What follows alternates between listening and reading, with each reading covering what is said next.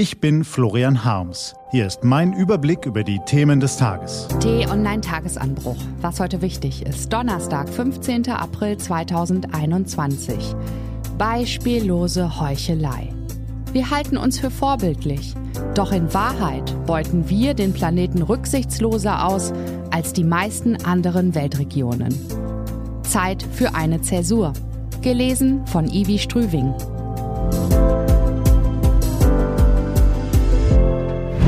Was war? Es ist bitter, sich einen Selbstbetrug einzugestehen. Doch wenn der Schein größer ist als das Sein, ist es höchste Zeit.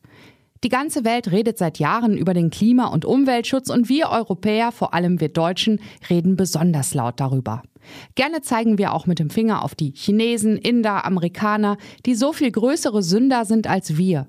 Schließlich trennen wir artig unseren Müll, haben sogar das CO2-Steuerchen hingenommen und hat EU-Chefin von der Leyen nicht gerade erst einen Green Deal angekündigt?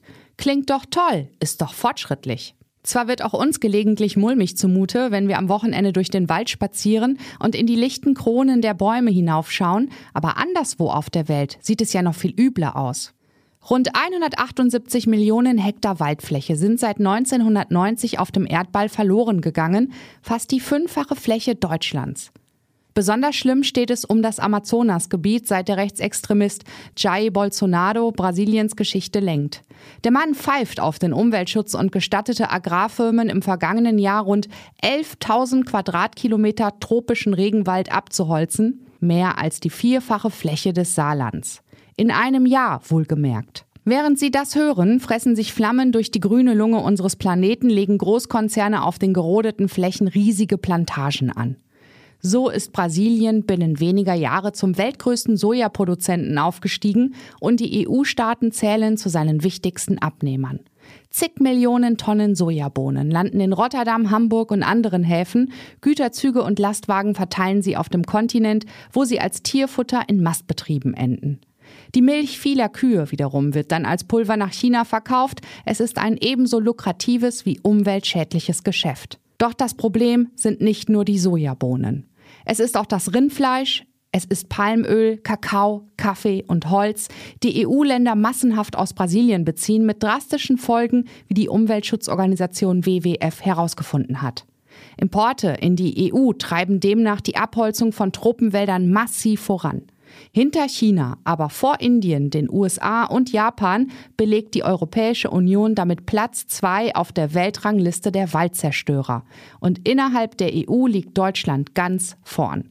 Für EU-Einfuhren wurden im Berichtszeitraum bis 2017 pro Jahr Tropenwälder von der vierfachen Größe des Bodensees vernichtet. Hätten wir hierzulande nicht wieder von morgens bis abends über Corona und die CDU geredet, hätte der Bericht gestern wohl höhere Wellen geschlagen. So war es eher ein Wellchen. Dabei hat er die Wirkung eines Tsunamis verdient. Laut WWF haben die EU-Staaten durch die importierte Entwaldung gigantische Mengen an CO2-Treibhausgas verursacht, das allerdings in keiner offiziellen Statistik auftaucht. Auch zum Artensterben trägt Europa so bei. Das Freihandelsabkommen der EU mit den südamerikanischen Mercosur-Staaten macht die Sache nicht besser, sondern schlimmer. Herr Bolsonaro beweist große Kunst darin, die wohlfeilen Klimaschutzversprechen des Vertrags zu unterlaufen. Das ist er, der Selbstbetrug. Wir Europäer halten uns gern für vorbildlich, für verantwortungs- und rücksichtsvoll. Doch in Wahrheit beuten wir mit unserem Konsum und unserer Ignoranz den Planeten rücksichtsloser aus als die meisten anderen Weltregionen. Es wird Zeit, dass wir unsere Heuchelei erkennen und beginnen, etwas zu verändern. Was steht an?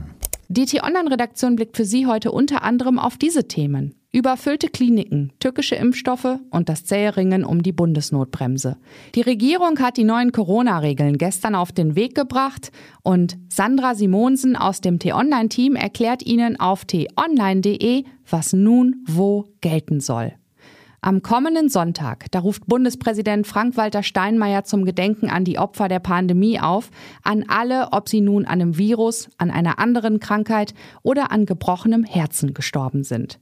Millionen Bürger können dann ihr Mitgefühl mit den Trauernden und Leidgeplagten ausdrücken. Das ZDF und der Deutschlandfunk übertragen die Gedenkveranstaltung ab 13 Uhr live aus Berlin. Ist der Berliner Mietendeckel verfassungswidrig? Dieser Meinung sind die Bundestagsfraktionen von Union und FDP. Sie haben gegen das Prestigeprojekt des rot-rot-grünen Senats der Hauptstadt eine Normenkontrollklage beim Bundesverfassungsgericht eingereicht. Mit dem 2020 in Kraft getretenen Gesetz, das den starken Anstieg der Mieten bremsen soll, habe das Land Berlin seine Kompetenzen überschritten. Mietrecht sei Sache des Bundesgesetzgebers. Heute wollen die Richter ihre Entscheidung veröffentlichen. Diese und andere Nachrichten, Analysen, Interviews und Kolumnen gibt's den ganzen Tag auf t-online.de. Das war der T-Online-Tagesanbruch vom 15. April 2021, produziert vom Online-Radio- und Podcast-Anbieter Detektor FM. Den Tagesanbruch zum Hören gibt's auch in der Podcast-App Ihrer Wahl, kostenlos zum Abonnieren. Ich wünsche Ihnen einen frohen Tag. Ihr Florian Harms.